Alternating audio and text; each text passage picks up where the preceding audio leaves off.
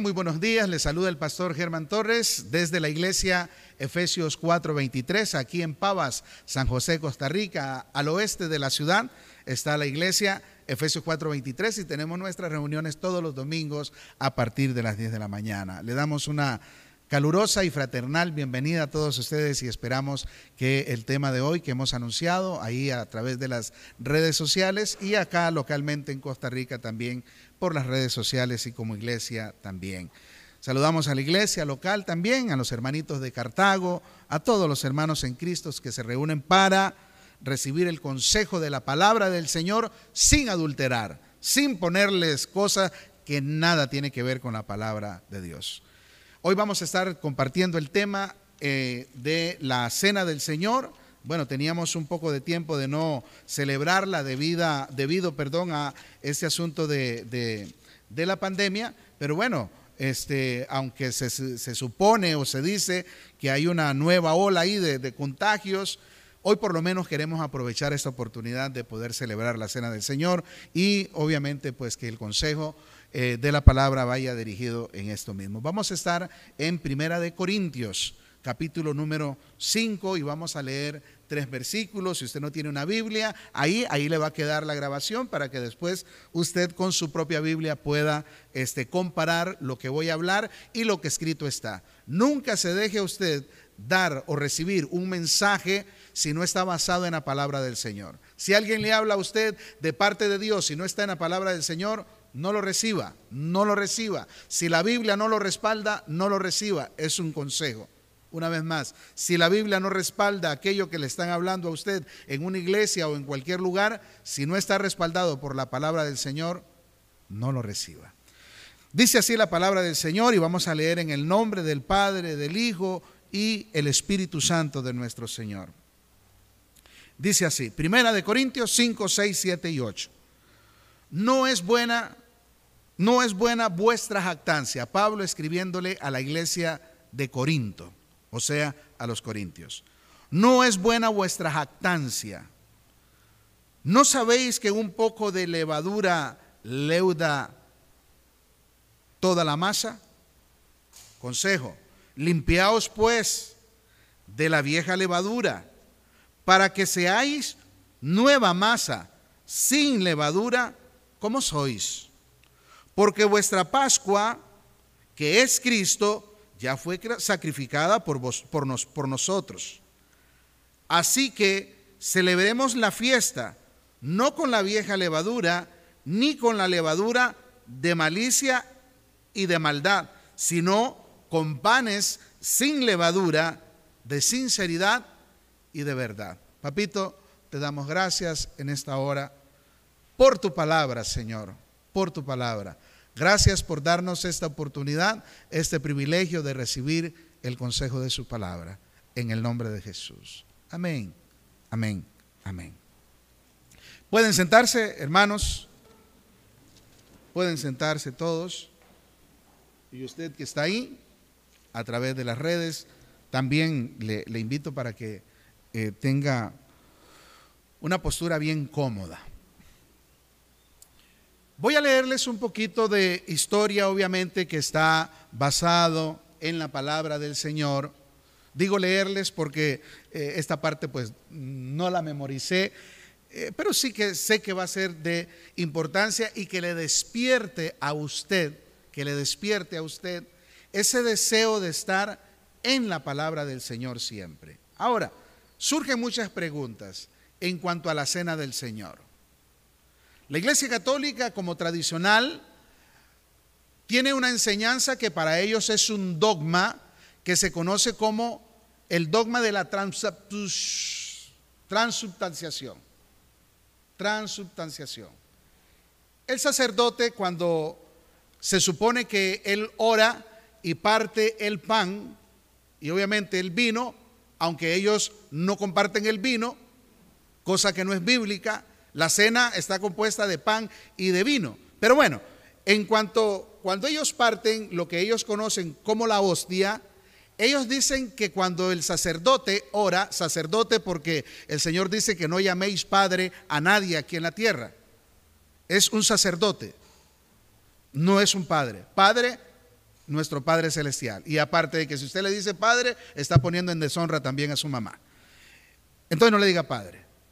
Este, el hecho de la transubstanciación dice que es que cuando él ora, el pan literalmente se convierte en la carne y la sangre del Señor Jesucristo. ¿Enseña eso la palabra del Señor? No. No. Literalmente nosotros no podemos comer el cuerpo de nuestro Señor Jesucristo, primero porque Él ya no está. Y segundo porque yo, aunque ore, por el hecho de que ore por un pedazo de pan, eso no se va a convertir en carne. Y el vino, pues que tiene sus eh, eh, componentes. Y ahora, en relación a, cómo llamar al vino, por lo menos los evangelios, cuando se refieren a lo que es la cena del Señor, no se le llama vino, sino se, se le llama el fruto de la vid. Ahorita vamos a ver la diferencia de por qué no se le llama vino.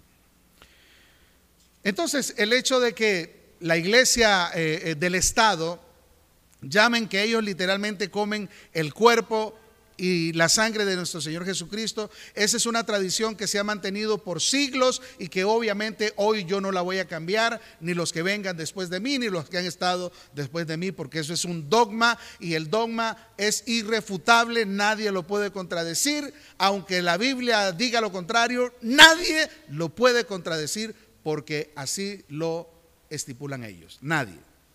Vamos a ver entonces qué es lo que dice la palabra del Señor. Después de 400 años, el pueblo de Israel estar en sujeción en Egipto por, este, por Faraón, obviamente, el Señor determina eh, liberar a su pueblo. ¿Cuál pueblo? El pueblo de Abraham, de Isaac y de Jacob. El Señor en medio de la esclavitud de, su pueblo levantó, levantó a su caudillo, a libertador, a Moisés y lo designó como el líder del éxodo. El éxodo es el camino, la salida, lo que se iba a, dar en el pueblo de Israel. ¿La salida de dónde? De la esclavitud de 400, 430 años aproximadamente. Y este llamado lo cumple Moisés en obediencia al llamado que Dios le hace.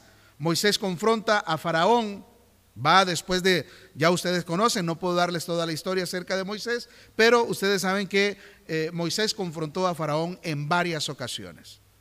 Y en varias ocasiones lo que el Señor le dijo a Moisés que le dijera era, deja ir a mi pueblo, deja ir a mi pueblo, después de tantos años de estar en esclavitud. Una y otra vez Faraón no cumplió la palabra de dejar ir al pueblo de Dios. Llegó el momento de la última plaga, que es donde se centra en relación a lo que quiero compartir con ustedes. La última plaga, ustedes se recuerdan que fue acerca de que iban a morir todos los primogénitos, en este caso de los egipcios. Todo el hijo que era primogénito, para el que no sabe, primogénito es el primer hijo que tiene una familia, en este caso el papá. Ese es el primogénito. Por ejemplo, yo tengo un primogénito, Germán, ese es mi hijo mayor, él es mi primogénito. Y tengo dos hijos más, pero el primogénito es él. Entonces, en relación a lo que el Señor dice, eh, la plaga que iba a venir era que iban a morir cada uno de los primogénitos de todos los egipcios, incluyendo también las bestias o los animales que ellos podían tener. Todos iban a morir. Esto para darle una lección a Faraón de quién era el Señor y por qué tantas veces él se negó a dejar ir al pueblo de Israel. Llegó el momento de esa última plaga la que no, este, los egipcios no podrían o no tendrían otra alternativa que sino más bien sacar a los israelitas. Dios envió para que se llevara, eh, eh, se hiciera visible aquella plaga, Dios envió un ángel de la muerte por todo Egipto para que destruyera a todo primogénito en la tierra de Egipto, así como los hombres como las bestias. Como también los israelitas estaban ahí, Note bien esto que el Señor le dice a los israelitas que tenían que hacer algo. Primero era sacrificar un animalito de un año intachable, de un año que no tuviera desperfecto, o sea, tenía que ser un animalito perfecto. Iban a sacrificarlo y el mandato del Señor es que la carne también iban a, a asarla, no a cocerla, sino a asarla. Pero la sangre, el Señor les dio la orden de que ellos tenían que marcar las puertas de sus casas y también marcar el dintel. Yo sabía que era un dintel, me fui a, Google, que todo lo sabe, y el dintel es prácticamente la viga que sostiene parte principal de lo que es la casa. Entonces, ese marco tenía que estar manchado con aquella sangre. Ahora, ¿sería que Dios no podía dirigir al ángel y saber dónde estaban los judíos? Sí, claro que sí. Pero también los judíos, estando ahí, tenían que demostrar obediencia, así como los egipcios estaban siendo castigados por desobediencia y principalmente por su líder, el faraón. Entonces el Señor iba a ver en el pueblo de Israel la obediencia. Y si el, israelita o el hebreo que no tuviera en este caso marcada su puerta, pues el ángel de la muerte también le iba a llegar e iban a morir. Entonces, de ahí es donde sale mucha tradición de que la sangre de Cristo nos protege. No, eso no es para hacer una doctrina de ello. Eso fue una mención que el Señor hace, que el Señor hace para enseñarle al pueblo de Israel obediencia. Pero no es que hoy por hoy, aunque las mamitas son muy lindas, las abuelitas, siempre lo digo, son muy lindas y le rayan la carita a uno y le dice, la sangre de Cristo lo proteja. Si usted es un hombre o una mujer que anda en pecado, ninguna sangre, ni la misma sangre del Señor lo va a proteger. ¿Por qué? Porque la sangre no es para proteger a nadie. La sangre es para lavarnos y limpiarnos de nuestros pecados. ¿Le queda clarito? La sangre es para limpiarnos. Cuando usted y yo nos arrepentimos, le pedimos perdón al Señor, entonces la sangre que Cristo derramó en la cruz del Calvario se hace efectiva para lavarnos de todos nuestros pecados. No es para cubrirnos, no es para protegernos. Imagínese usted que usted le diga a un hijo o a una hija que se va a ir a fornicar, que va a ir a, drogarse, a tomar lo que sea, a hacer lo que sea, y usted le va a decir, hijito, que Diosito te acompañe, la sangre de Cristo te proteja. No tiene sentido, no tiene sentido. Ok, entonces el Señor eh, le dio a los, a los hebreos, los israelitas, también el hecho de que ellos tenían que marcar su casa donde sucede esto. Les leo a usted. Cada familia debía tomar un cordero, un macho de un año sin defecto y debía matarlo. Parte de la sangre debían de ponerla en los postes y en el dintel de sus casas. Cuando el ángel de la muerte pasara por tierra, pasaría sobre aquellas casas que tenían la sangre esparcida sobre ella. Oiga bien, de aquí el término Pascua. De ahí el término Pascua del hebreo que significa Pesaj. P-E-S-A-J. Pesaj. ¿Qué significa saltar por encima, pasar de largo o perdonar? ¿Qué es lo que está sucediendo ahí? El Pesaj. El Señor está pasando por encima el ángel de la muerte que no iba a tocar a su pueblo porque los que iban a tener consecuencias eran los egipcios por haber tenido a su pueblo tantos años en esclavitud. Entonces, de ahí parte, eso lo va a encontrar en Éxodo capítulo 12, de ahí en parte es donde nosotros, aparte de que el Señor dijo que esto iba a ser una fiesta memoral todo el tiempo, todo, por los siglos, de generaciones en generaciones. Hasta el día de hoy, los judíos siguen celebrando el Pesaj, que por cierto pasó hace algún poco de tiempo. Dios ordenó la señal de la sangre, escuche, no porque Él no pudiera distinguir de una u otra manera a los israelitas de los egipcios, sino porque quería enseñarles a su pueblo la importancia de la obediencia. Si el Señor te dice, marca la puerta, la vas a marcar. Si el Señor te dice, métete siete veces, te vas a meter. No es la voluntad suya, sino la voluntad de nuestro Señor. Cuando Él manda, nosotros obedecemos si es que somos sus hijos. Si usted no lo, obedece al Señor, obviamente es porque no es un hijo o una hija del Señor.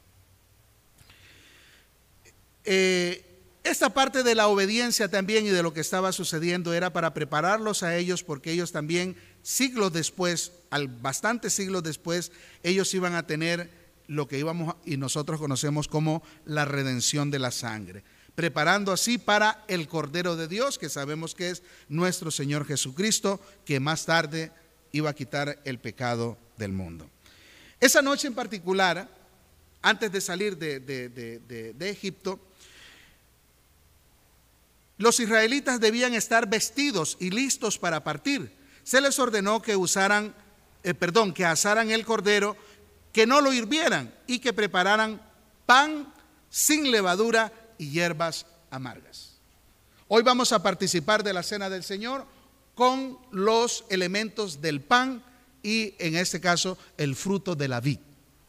Pero la ordenanza se dio muchos siglos atrás con el pueblo de Israel. El Señor le dio esta orden a Moisés y ellos iban a preparar el pan sin levadura.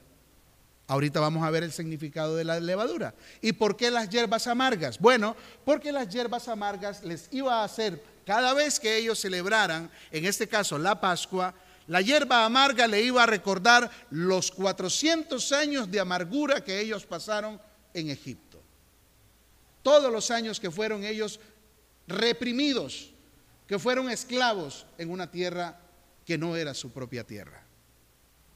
De ahí el Señor, el consejo que nos da, no desciendan a Egipto por ayuda. Egipto bíblicamente siempre va a tipificar, siempre va a ser un ejemplo de lo que es el mundo, de lo que es vivir en esclavitud, de lo que es vivir oprimido por alguien que no es usted mismo. Y cuando usted es esclavo, usted no tiene ni voz ni voto. Usted es simplemente un esclavo que debe de obedecer. Los judíos en la época del Nuevo Testamento guardaban la Pascua. Durante su ministerio público, el Señor Jesús regularmente iba a Jerusalén a celebrar la Pascua. La última eh, cena que comió Jesús con sus discípulos en Jerusalén poco antes de ir a la cruz.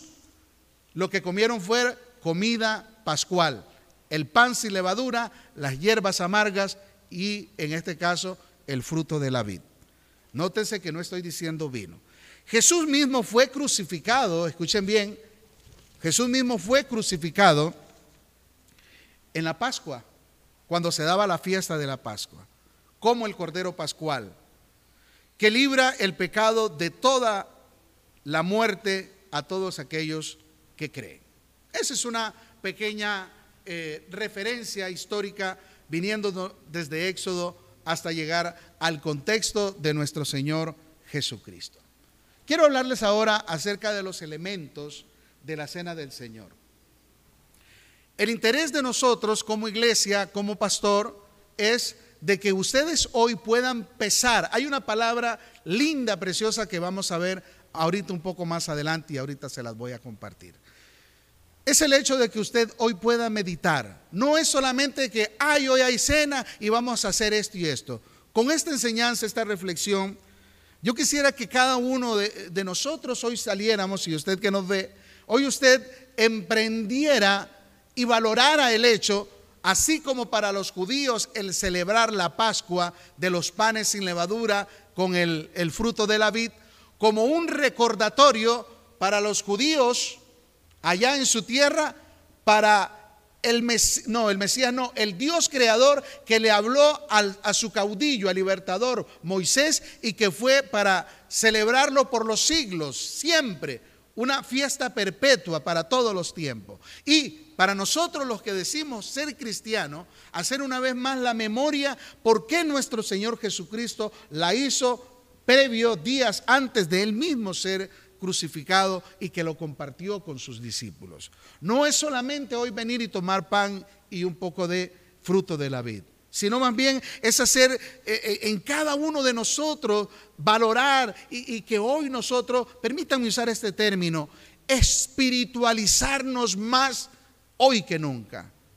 Aparte de que el mundo está convulsivo y está como está, que hoy cada uno de nosotros podamos meditar cómo está nuestra relación con el Señor. Y que si no ha estado bien, que hoy usted pueda determinar y marcar un antes y un después para su vida, para que usted pueda hoy comprometerse de una mejor manera usted para con Dios. Les hablo entonces de los elementos de la cena del Señor. En Juan capítulo 6, versículo 33, y ahí nos vamos a ir, dice así, porque el pan de Dios es el que baja del cielo. Oiga bien, el pan de Dios es el que baja del cielo. ¿De quién estamos hablando? El Señor habla en la palabra de que Él alimentó a su pueblo con maná.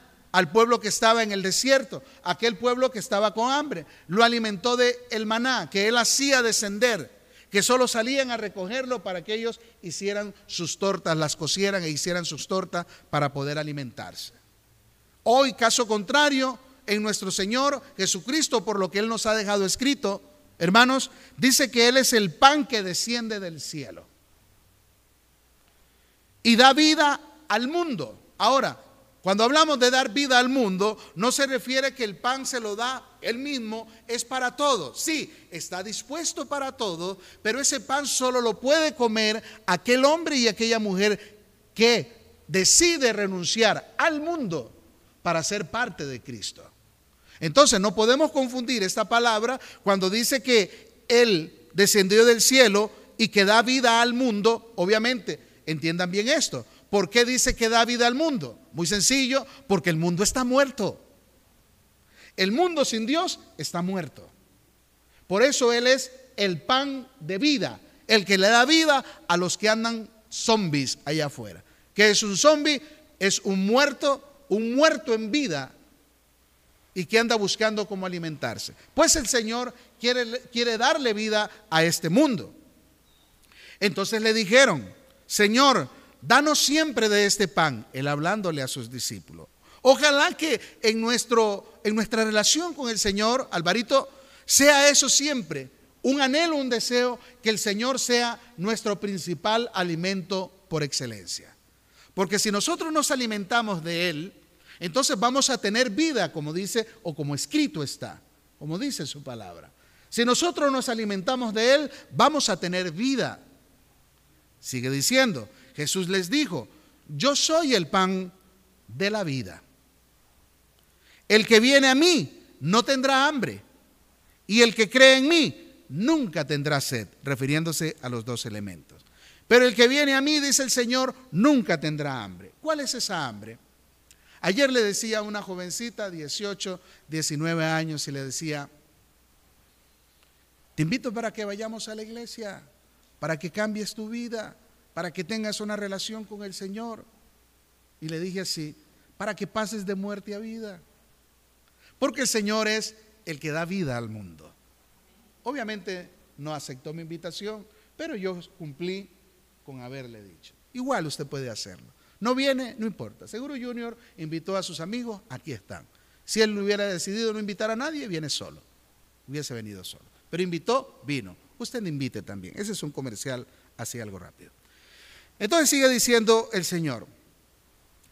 Pero ya os dije que aunque me habéis visto, no creéis. O sea, la gente se les habla, se les dice, Jesús es el pan de vida, Él es el que nos puede dar vida a los que están muertos. La gente no cree. Y dice el Señor, el que come mi carne, tenemos que entender esa parte que cuando el Señor dice, el que come mi carne, no se está refiriendo a comerse su cuerpo, sino a comerse nuestra relación con Él de caminar con Él, de estar entrelazado con Él, de que a través de su Santo Espíritu Él se encarna en nosotros y estamos comiendo, gustando de, de lo que es Jesús en su esencia. Y dice, el que come mi carne y bebe mi sangre, oiga lo que dice, eso está en Juan capítulo 6, versículo 56. No lo busque, anótelo ahí para que no se me distraiga. Y dice así, el que come mi carne y mi sangre, dice, en mí permanece. Entonces, usted que nos está viendo, si usted no ha podido permanecer en el Señor, tener una relación continua, constante, quiere decir que usted no se está alimentando de la carne y de la sangre del Señor. Usted se está alimentando de lo que su cuerpo a su placer le pide, de lo que a su cuerpo se le antoja por el manejo de sus propios pensamientos y de la vida que usted quiere llevar. Pero dice el Señor que el que come de él, de su carne y de su sangre, permanece en él. Por eso si usted por algún vacilón está pensando el dejar de caminar con el Señor, eso quiere decir que usted ya no gusta o ya no está comiendo de la carne y de la sangre del Señor. En otras palabras, no está comiendo del pan que es nuestro Señor Jesucristo, que Él es el pan de vida. Este es el pan que descendió del cielo. ¿Quién? nuestro Señor Jesucristo.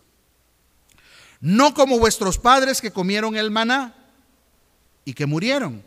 El que come de este pan, dice Jesús, como dice, vivirá eternamente. Hermanos, ustedes aquí como iglesia que somos, usted que nos está viendo, si a mí me dan este consejo y si a mí me dicen que si yo como del pan, o sea, si yo vivo en una relación con el Señor Jesucristo, yo voy a vivir eternamente, en el momento que yo lo dejo de hacer es porque yo estoy decidiendo no vivir eternamente con el Señor.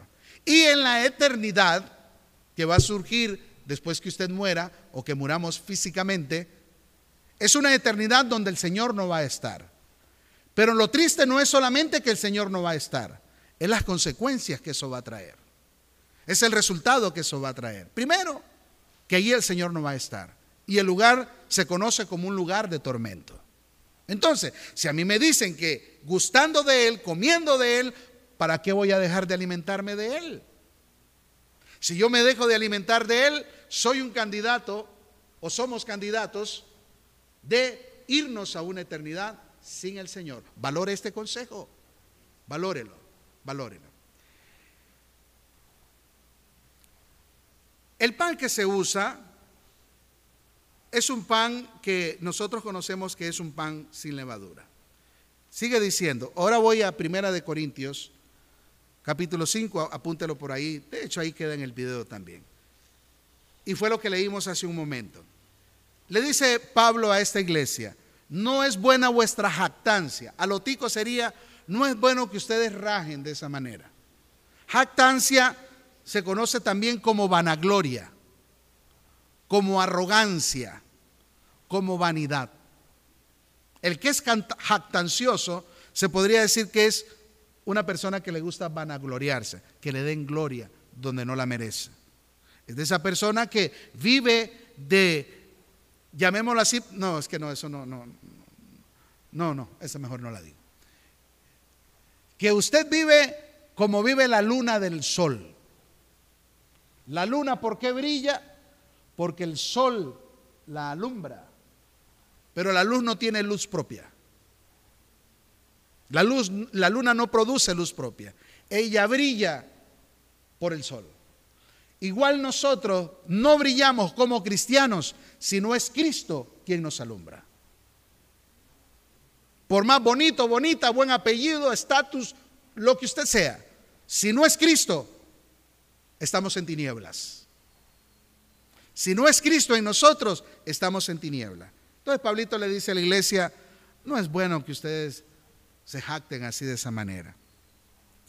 Y les dice así, ¿no sabéis que un poco de levadura leuda toda la masa? Ahora, ¿qué es entonces la levadura? Es un compuesto químico que es lo que se le echa a la masa del pan para que él pueda crecer. Pero resulta que para la enseñanza bíblica, la levadura simboliza el pecado simboliza pecado.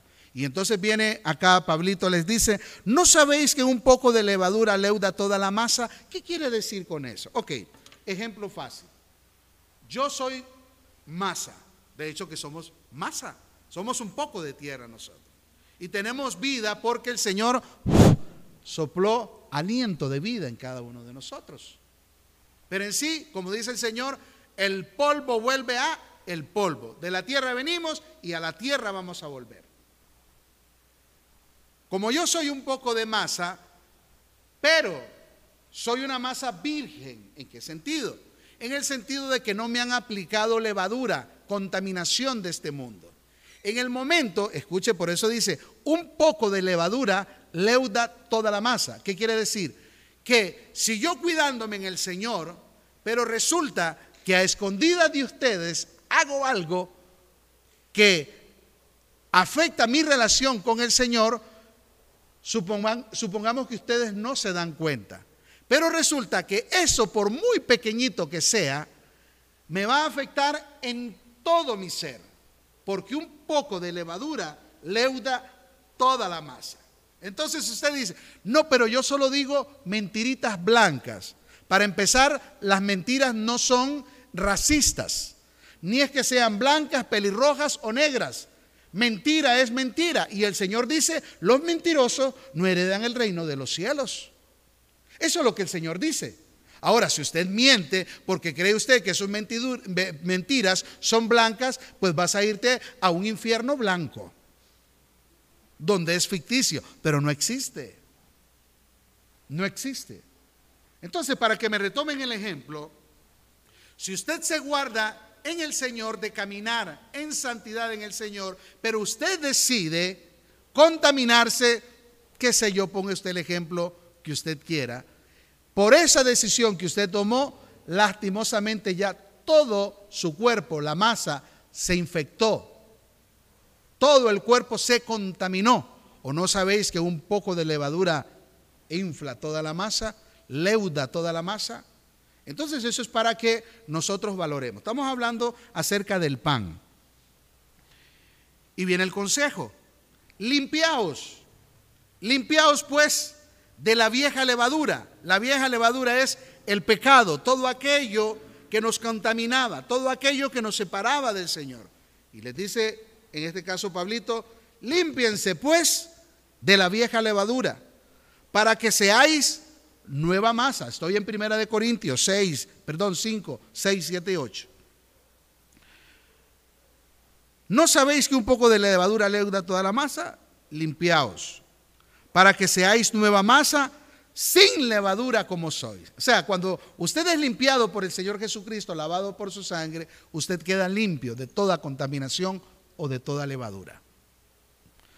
Porque nuestra Pascua, el pesaje, que pasa de largo, de lejos, que no nos, no nos afecta a nosotros, que es la muerte, ahora nuestra Pascua, dice el Señor, que es nuestro Señor Jesucristo, porque aquí ya se aplica es para perdón, para perdonarnos, para que el Señor nos perdone a cada uno de nosotros.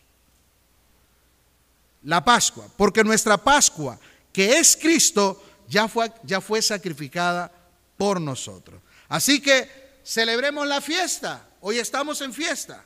Celebremos la fiesta no con la vieja levadura, no con el viejo hombre, ni con la levadura de malicia y de maldad, sino con panes sin levadura. Manuelito, ¿le echaste levadura al pan? ¿Le echaste levadura?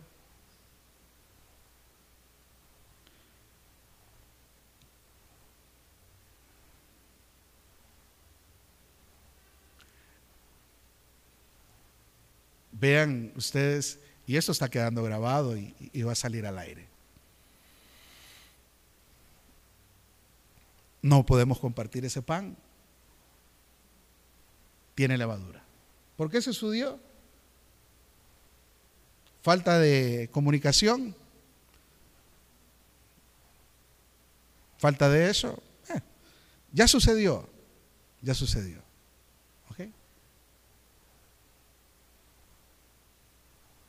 Hasta que hay un, silencio así. Pero no podemos usar ese pan, porque es la enseñanza que estamos dando. Un poco de levadura, por más mínimo, leuda toda la masa. ¿Ok? Entonces, si nosotros hacemos eso, estamos haciendo, usted dirá, pastor, pero ¿qué tiene de malo eso? Entonces, ¿para qué estoy predicando? ¿Para qué estoy enseñando? Ese es un vivo ejemplo que se nos está dando ahorita, que bueno, ahí ya se levantaron varios hermanos, porque hay que darle solución a la situación. Pero por lo menos ese pancito no podemos usarlo. Y sé que el hermano lo hizo con todo el amor del mundo, eso yo no lo puedo negar. Pero no nos sirve porque tiene levadura. De igual manera eso, si nosotros lo aplicamos a nuestra vida, un poquito de levadura que nosotros le metamos a nuestro cuerpo va a afectar nuestra relación con el Señor. Va a afectar nuestra relación con el Señor. Un poquito, lo más mínimo que usted sabe. Y es más, cada uno de nosotros nos damos cuenta. Cada uno de nosotros nos damos cuenta cuando vamos a hacer algo que sabemos que va a afectar nuestra relación con el Señor. Aquí no es que, ay, es que yo no sabía, es que esto, no hay pretexto, no hay excusa. No hay pretexto, no hay excusa. ¿Mm? un poquito de levadura, un poquito que usted lo llame un pequeño pecado, afecta tu relación con el Señor. Y avanzamos entonces. Dice el Señor, no con la levadura, no, no, no, no, no celebren la Pascua con la levadura de malicia y de maldad, sino con panes sin levadura. ¿De qué? De sinceridad y de verdad. Eso está en Primera de Corintios, capítulo 5, 6 y hasta el 8. ¿Cuál es el pan que se usa? El pan sin levadura. Ya les he estado dando, digamos, un, un este, una breve enseñanza. Hay mucho más en cuanto a eso, pero por lo menos así precisamente acerca del pan. Ahora vamos con el fruto de la vid. Vean, si ustedes se dan a la tarea de hacer un, pequeño estudio, llamémoslo así, para los que estudian más, una exégesis acerca de los evangelios. Por lo menos Mateo, Marcos y Lucas, ellos al mencionar acerca de la cena del Señor, ellos nunca hablan acerca del, del vino, sino más bien hablan del fruto de la vid. ¿Cuál es la diferencia? El fruto de la vid es aquel jugo de uvas que está virgen. O sea, que no es fermentado. Para que me entiendan más, que no es enchichado. O sea, que no va a echar espuma, que no se va a convertir en licor. ¿Por qué? Porque mucha gente, ustedes saben, hay mucha gente que les dice, si el Señor Jesús mismo tomó vino, no, el Señor no tomó vino, tomó fruto de la vid, que es diferente. ¿Se acuerdan de las bodas de Caná cuando se acabó el vino? La diferencia que ellos notaron, que era un buen vino, ¿ah? pero era una conversión, un milagro que Dios estaba haciendo, pero que Jesús, escuche, jamás nunca él iba a dar vino, porque él estaría probando entonces que podemos tomar vino. Y cuando hablamos de vino, es aquel vino que embriaga, que nos habla Efesios también, que dice, no os embraguéis con vino, en el cual hay disolución, en el cual después eh, eh, eh, va a estar hablando tonteras y haciendo el show y haciendo cualquier otra cosa. El Señor nos advierte de eso. Entonces les decía que los evangelios hablan, no dicen vino, búsquelo. Ellos hablan y dicen el fruto de la vid, que es un, un jugo de uvas que no es fermentado. Escuche, se supone que lleva más o menos un 20% de azúcar, que queda dulcito, pero que eso no se puede dejar por mucho tiempo, hay que tomarlo así, porque después el mismo, el mismo jugo de uvas se va a convertir entonces en vino, y el vino destruye el azúcar, y ahí es donde ya adquiere un sabor alcoholizante, que te va, en este caso, a, a dañar, por llamarlo así, tu relación con el Señor. El Señor Jesús no tomó vino, tomó el fruto de la vid. ¿Qué tomaron sus discípulos? El fruto de la vid, no tomó vino. Eso es para cuando usted le digan, si Jesús tomó vino, el fruto de la vid, no vino. Los primeros escritores de los evangelios no emplean la palabra vino, sino más bien el fruto de la vid con relación a la cena del Señor. Mateo 27, 29, eh, Marcos 14, 25 y Lucas 22, 18. El vino sin fermentar es el único fruto de la vid, verdaderamente natural, que contiene un 20% de azúcar y no tiene alcohol. La fermentación, escuche, destruye gran parte de la azúcar y la altera y lo que produce o lo que más bien convierte lo que en su momento fue el fruto de la vid y entonces sí termina después siendo vino. Jesús les dijo, de cierto os digo, si no coméis, en relación a lo que leímos anteriormente, pero ahora viene la segunda parte, si no coméis la carne del Hijo del Hombre, su cuerpo, y ahora dice, y bebéis su sangre en relación a él mismo, su sangre, acuérdense que en la sangre de nosotros que está la vida. Tenemos aliento de vida, pero nuestra maquinita, el corazón, es el que bombea, bombea la sangre que da vida al cuerpo. Vean ustedes cuando hay un accidente y una persona se está desangrando, lo que hay que hacerle es transfusión de sangre, echarle más sangre, porque el cuerpo no puede quedarse sin sangre. Es la vida. ¿Ok? Entonces el Señor dice, y si bebéis su sangre, o no bebéis más bien, perdón, leo el versículo para que quede un poquito más claro. Jesús les dijo, de cierto, de cierto os digo, si no coméis la carne del Hijo del Hombre y bebéis su sangre, dice el Señor, no tenéis vida en vosotros. Es lo que les dije anteriormente en relación al pan. Pero también en relación al vino, dice el Señor, que el que no toma su sangre no tiene vida. Por eso es que sería bueno y les va a quedar ahí grabado no hay ningún temor en lo que la Biblia enseña. Si en usted cuando comulga y le dan la hostia y no le dan vino, entonces usted no tiene vida. ¿Por qué? Porque dice el Señor que en la sangre de Cristo es donde está la vida. Ah, entonces me van a contradecir y decir, sí, pero ese es el fruto de la vida, ese es un jugo. Y entonces no existe la transubstanciación. Y entonces, ¿por qué es que oran o rezan para que se convierta literalmente en el cuerpo y la sangre y no les dan el vino? Les dan una cena incompleta. ¿Y cómo es cuando usted cena y no tiene algo que tomar? Se le atraganta. Tiene que tomar vino. O tiene que tomar el, juguito, el fresco, qué sé yo, con lo que acostumbra a ingerir sus, sus alimentos. Pero dice el Señor, el que no come mi carne y no bebe mi sangre, no tiene vida.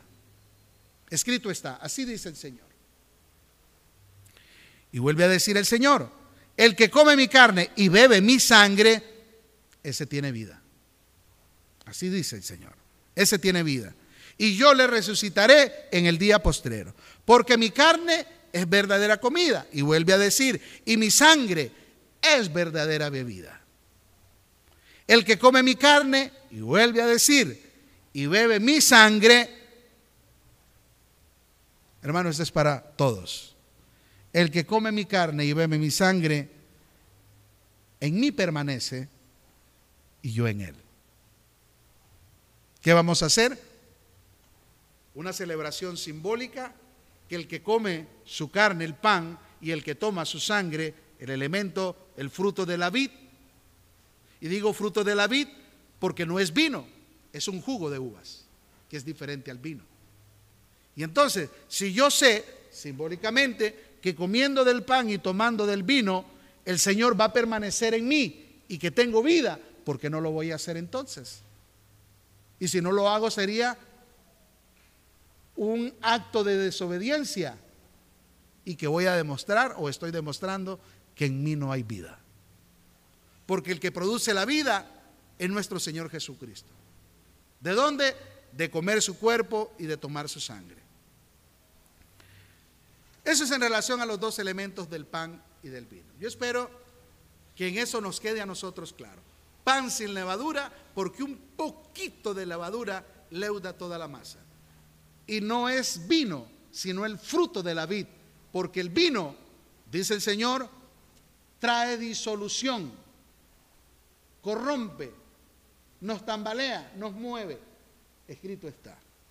Ahora, el Señor también nos habla de los abusos, el cometer abusos en la cena del Señor. Esto nos va competiendo cada vez, o sea, se está haciendo más personal. Digamos que lo que les dije es universal para todos los que quieren recibirlo y para los que quieren rechazarlo.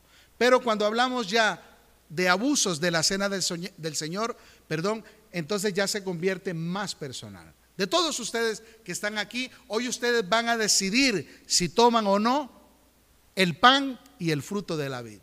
¿Por qué? Por lo que a continuación yo voy a compartir con ustedes. Dice el Señor, Primera de Corintios capítulo 11, versículo 17 al 22. Pablo escribiendo a la iglesia de Corinto. Pero al anunciaros esto que sigue, no os alabo, dice Pablito. O sea, no tengo por qué felicitarlos. Porque no os congregáis para lo mejor, sino para lo peor. Pablo está hablándole a una iglesia en particular, la iglesia de Corinto.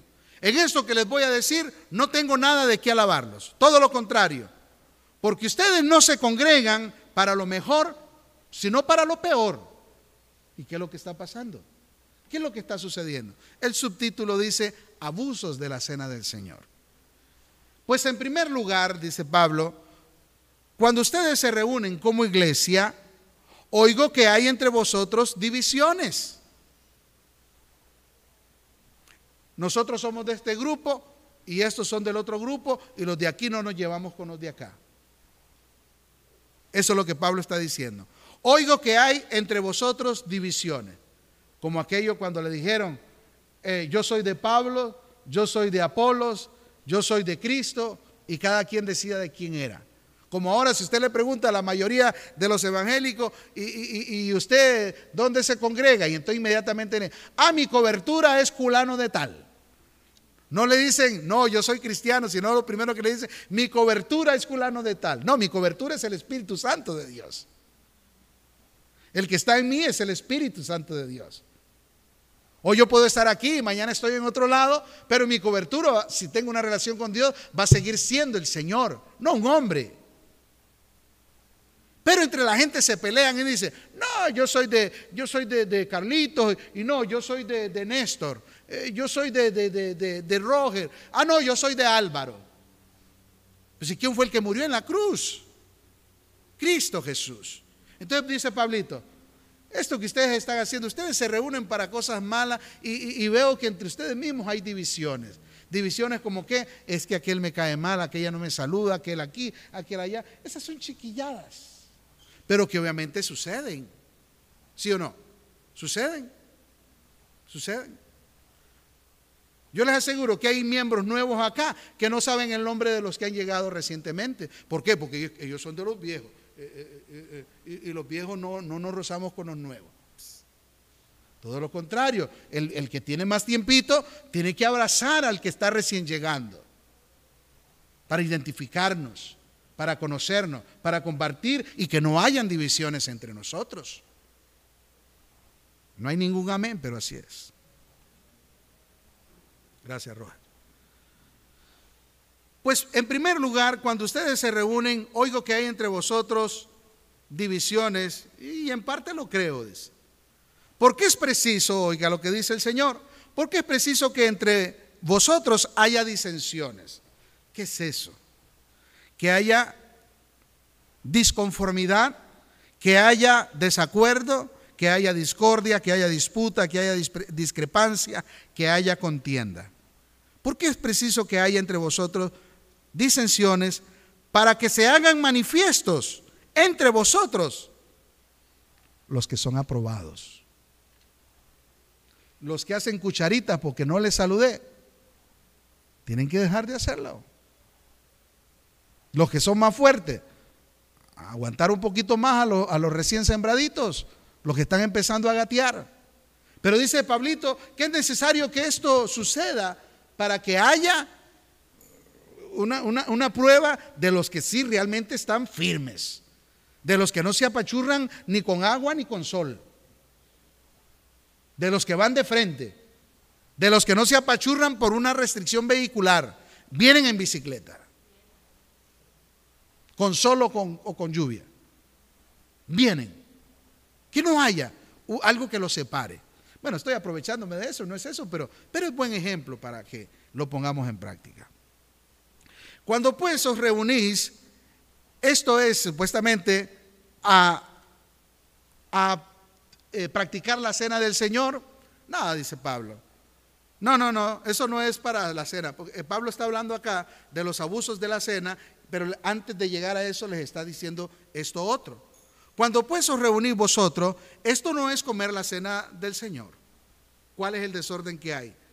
Porque al comer, escuche, cada uno corre y se adelanta y toma su propia cena. O sea, cada quien llega y se sirve todo lo que competía el celebrar la cena. Todo el mundo se despachaba bien. Y uno tiene hambre y otro se embriaga, dice. Ahora, me di a la tarea porque esto de que esto se embriaga, eh, digo yo, ¿cómo Pablo va a permitir que en la cena estén tomando licor? Pues resulta que el término que usa para la iglesia, el término otros se embriagan, lo que quiere decir es que otros están llenos a reventar, están hastiados, comieron tanto porque llegaron más temprano y porque se sirvieron el montón y ahora no tomando en cuenta que después vienen otros que también necesitan comer y los buchones comieron y comieron y, y ahora ya están embriagados, o sea, ya están que no les aguanta pero nada, ni un trago de agua más. A eso es lo que Pablo les está llamando la atención y es lo que él llama abusos de la cena del Señor. Y oiga lo que sigue diciendo. Porque al comer cada uno se adelanta a tomar su propia cena y uno tiene hambre y el otro se embriaga. O sea, uno quedó con hambre porque no dejaron nada. Y se supone que hoy todos de igual manera vamos a participar de igual manera en la misma cantidad del vino y del pan, o del pan y el vino. Todos. Aquí no es que uno se sirve cuatro copitas y, cinco panes. No, aquí es medida igual para todos. Y es lo que Pablo les está diciendo. Los que llegan más temprano se sirven un montón y después están que no les cabe nada y quedó gente con hambre. Y eso pasa generalmente en las fiestas. Si vea que sí, el poder se le dio risa. Pues qué, no, oiga lo que dice Pablo. Vea, apúntelo ahí en su Biblia y lo busque en su casa. 1 Corintios 11, 17 al 22. Dice el 22. Pues qué, dice, ¿no tenéis casa en que comáis y bebáis? ¿Qué les está diciendo? Tienen mucha hambre, coman en su casa y beban todo lo que quieran. Pero aquí en la cena del Señor no vengan a, comerse todo lo que hay. Si es lo que les está diciendo Pablo. Dice, ¿no tenéis casas en que comáis y bebáis? ¿O menospreciáis la iglesia de Dios? ¿Vienen a hacer desorden? Dice, y avergonzáis a los que no tienen nada. A ver, ustedes tienen comida en su casa, coman pero no vengan a, saciarse aquí pudiendo haber comido porque hay gente necesitada que va a venir a, gustar de un poco y se van a sentir mal cuando lleguen y no encuentren nada. ¿Qué os diré?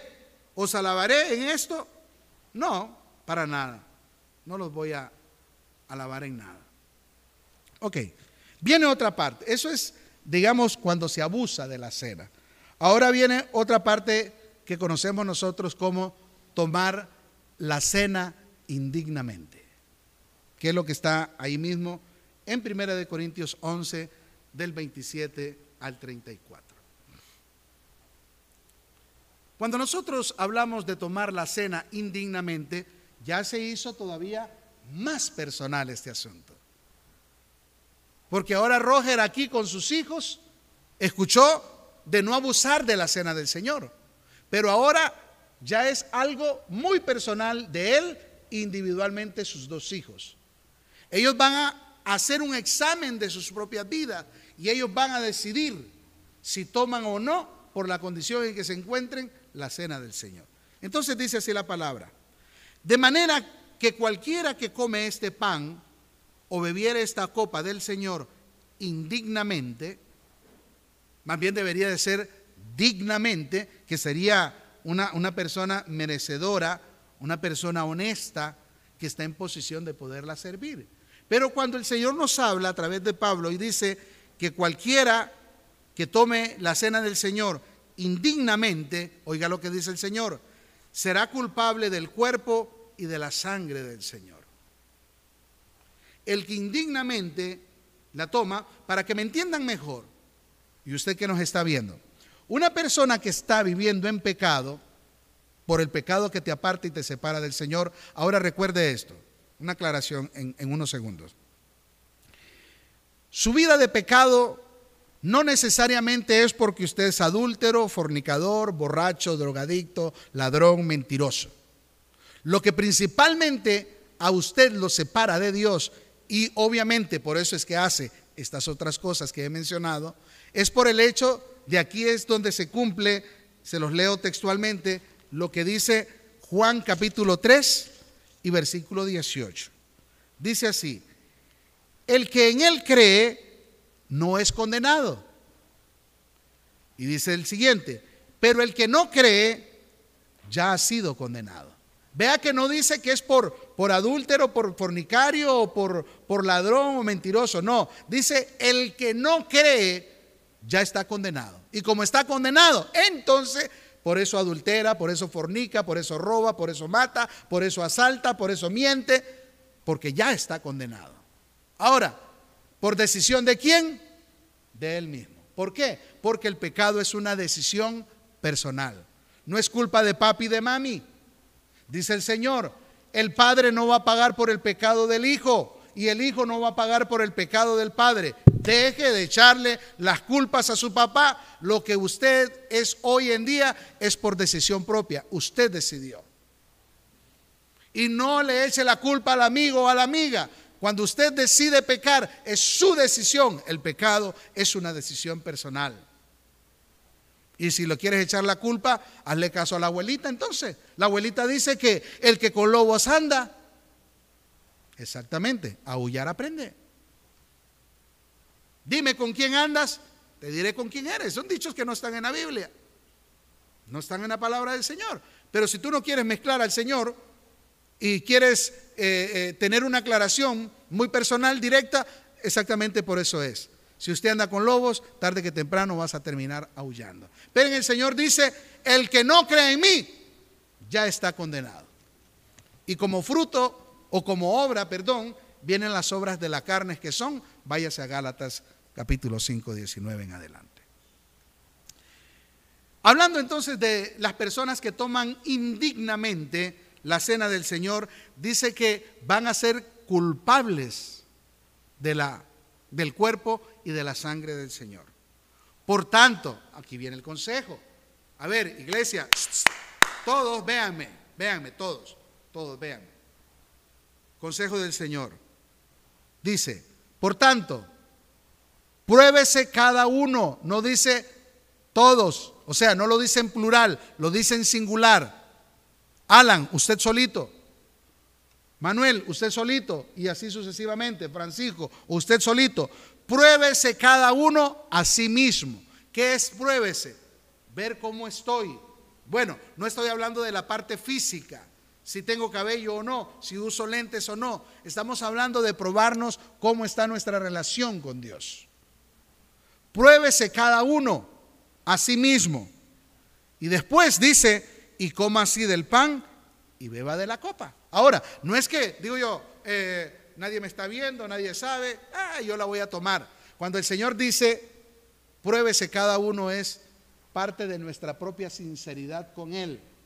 Usted puede hoy tomar la cena del Señor estando en pecado y a mí no me afecta. A mí usted no me engaña. Se autoengaña a usted mismo y el Señor lo hace culpable del cuerpo y de la sangre de Él.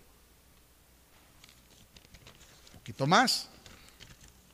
Dice así, porque el que come y bebe indignamente, sin discernir, sin pensar, sin pesar el cuerpo del Señor, juicio come y bebe para sí. O sea, no va a tener ningún efecto. No va a tener.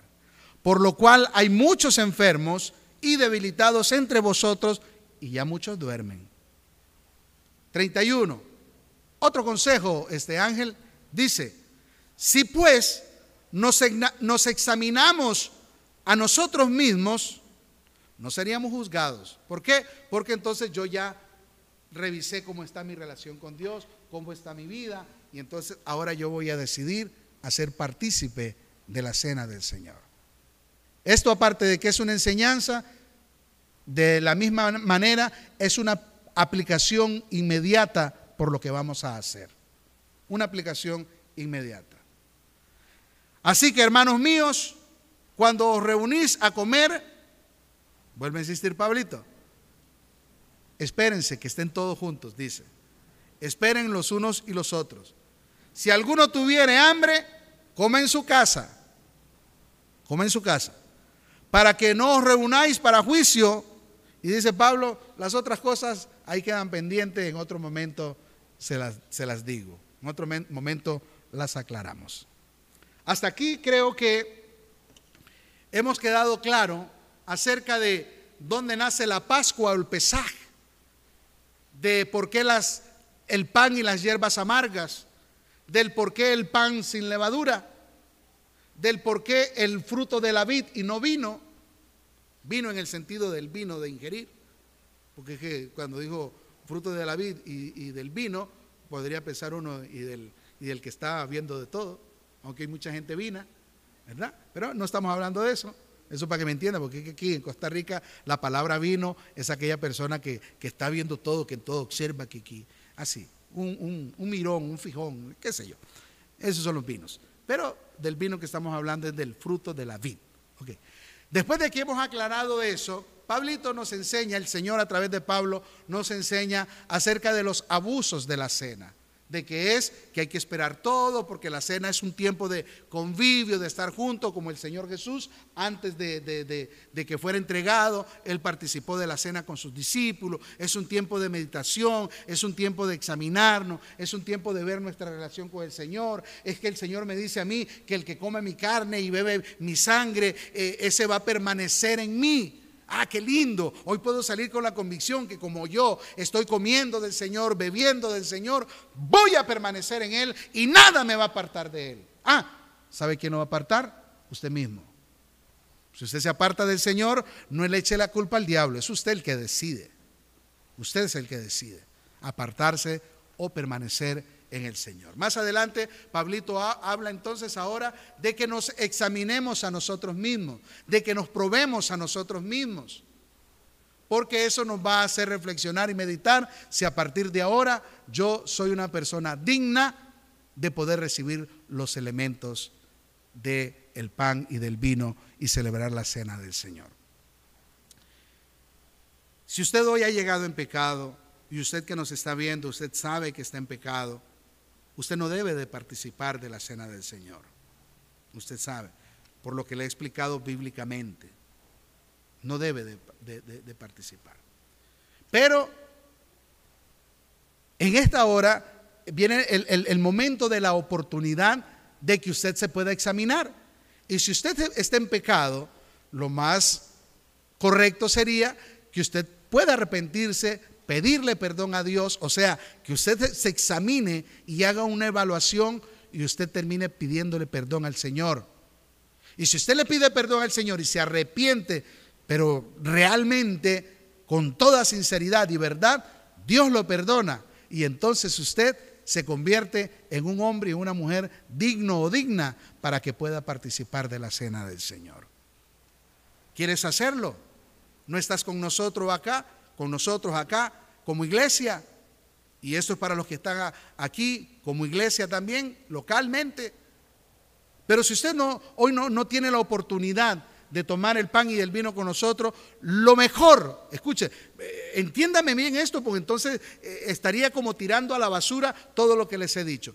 Pero es más importante que hoy usted, aunque no participe del pan y del vino, pero que usted pueda pedirle perdón al Señor, se arrepienta y comience a vivir con Jesucristo. Porque entonces hará la primera parte, la cual es comer su carne y beber su sangre. Físicamente no puedes celebrar con nosotros, pero puedes tener, como dice su palabra, hoy la mejor fiesta que por causa suya se puede celebrar en los cielos. Dice que por un alma, una persona que se arrepiente, hay fiesta en los cielos. ¿Quieres provocar eso allá en la presencia del Señor? Pues ahí donde usted está, póngase de pie, iglesia. Pues ahí donde usted está, hoy usted le puede pedir perdón al Señor. Hoy usted puede arrepentirse y el Señor te va a convertir en un hombre, en una mujer digna. Este es el caso suyo. Ahí donde está, repita conmigo. Usted que llegó hasta este lugar, si usted sabe que llegó en pecado y quieres arrepentirte, pedirle perdón al Señor, ahí puedes decirle también, Señor Jesús, gracias por darme esta oportunidad. Hoy estoy aquí en este lugar. Estoy aquí a través de las redes sociales. Y en completa sinceridad, y tú lo sabes, Señor, soy un pecador, soy una pecadora. Pero hoy, como nunca antes, quiero pedirte con todo mi corazón Perdóname, Señor. Perdóname. Me arrepiento de todos los pecados que he cometido hasta hoy. Ya no más, Señor. Ya no más. Hasta aquí llegué. Señor, que tu sangre que derramaste en la cruz hoy me pueda limpiar, hoy me pueda lavar, hoy me pueda purificar de esta vida de pecado. Vine sin ti, Señor, pero ahora me voy contigo. Vine como una persona indigna, pero hoy, Señor, usted me ha dignificado. Gracias, Señor. Gracias, Señor, porque hoy usted ha hecho de mí una nueva criatura. Y a partir de hoy voy a caminar en santidad y en obediencia a usted. En el nombre de Cristo Jesús. Amén. Gracias, Señor. Amén.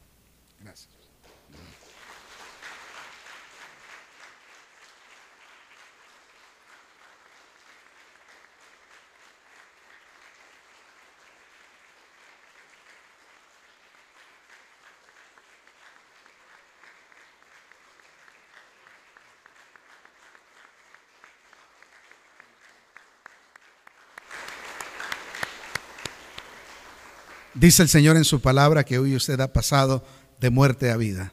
Hoy ha salido, el Señor te ha sacado de las tinieblas al reino de su Hijo amado, de la luz, al reino de la luz de nuestro Señor Jesucristo. Si ese es el caso suyo, lo invitamos para que nos comunique a través del 8842-2408 con el pastor Tibor o el 8876-8006 con el pastor Germán, quien les habla. Si hoy usted nació de nuevo Hoy has pasado de muerte a vida, eres una nueva criatura y un firme candidato para ser un hijo de Dios y llegar a ser un verdadero cristiano. Comunícate con nosotros a través de las redes sociales también.